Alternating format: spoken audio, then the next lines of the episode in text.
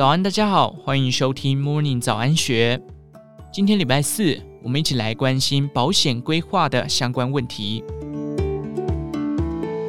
进入二零二二年中岁末之际，除了居家清洁外，对于一年的预算与支出也可以回头检视。特别是提供支撑的保险规划，也适合在此时做一个大体检。保险若能适时发挥功能，可确保家庭经济的稳定。因此，定期检视保单，随着人生阶段调整其保障规划，是相当重要的一件事。全球人寿指出，在检视家庭保单时，第一个原则就是检视家庭成员的保障。根据内政部二零二一年户数结构统计资料，过去十五年来，四人以上的家户数逐渐减少，三人以上的家户数却逐年增加，代表家庭形态已转为核心家庭，其中一家三口为最常见的家庭组成样态。由于只有一个小孩，使得家长帮孩子规划的保障往往比自己高很多，却忽略了自己身为最重要的家庭经济支柱，保障应该要高于孩子。第二个原则为检视保单文件。全球人寿指出，包含是否需要变更月缴、季缴或年缴保费的缴费方式。像是薪水变化可能影响资金调度问题，适时调整缴费方式或许可减轻财务压力。此外，是否有随着家庭状态变更保单受益人，比如已结婚生子者，可能就需要调整婚前投保的保单受益人，以符合当前保护最新的风险需求。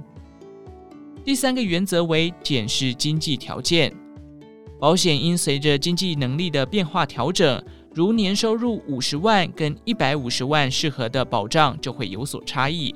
当收入提高时，保障额度依当时的需求重新检视与规划，例如提高寿险保障、补足医疗保障或规划退休金流等，以符合自身当下或未来的经济条件需求。第四个原则就是检视趋势变化。例如，新型传染病导致就医或住院的情况变多，或是身边亲友癌症比例越来越高，这些动态的趋势变化都可以透过咨询专业寿险顾问，厘清是否有新增风险，帮助自己重新调整适合自己的保单架构。另外，在检视家庭保单时，若以一家三口保单思考，全球人寿举例，小孩保单主要是医疗险为主。万一生病住院，父母亲要轮流照顾，会产生薪资损失的问题。因此，规划小孩保险额度时，应以父母亲收入来决定小孩保险的日额。其他医疗开销则可透过实支实付医疗险来涵盖保障。如此一来，才不会影响父母原本的工作收入以及生活。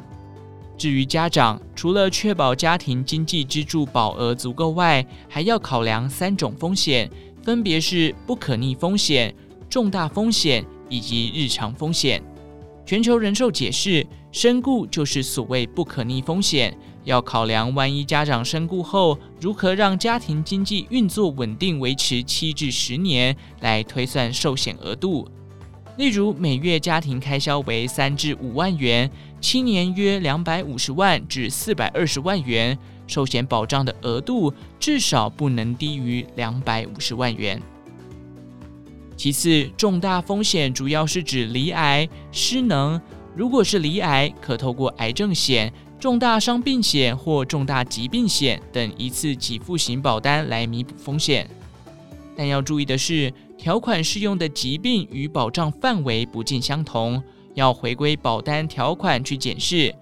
若是失能状态，由于失能有可能是意外事件或是突然罹患疾病所致，建议可透过长期照顾险来规划，支援每个月的照顾费用及所需耗材。日常风险则是可以透过日额型医疗险、实支实付型医疗险来转嫁风险。避免日常突发身体不适的情形因为就医影响到生活水准而增加负担。全球人寿建议不论家庭所得的高低都应当掌握从大而小的三种风险可以透过终身型定期型及赴约的保单搭配来规划符合预算的保障。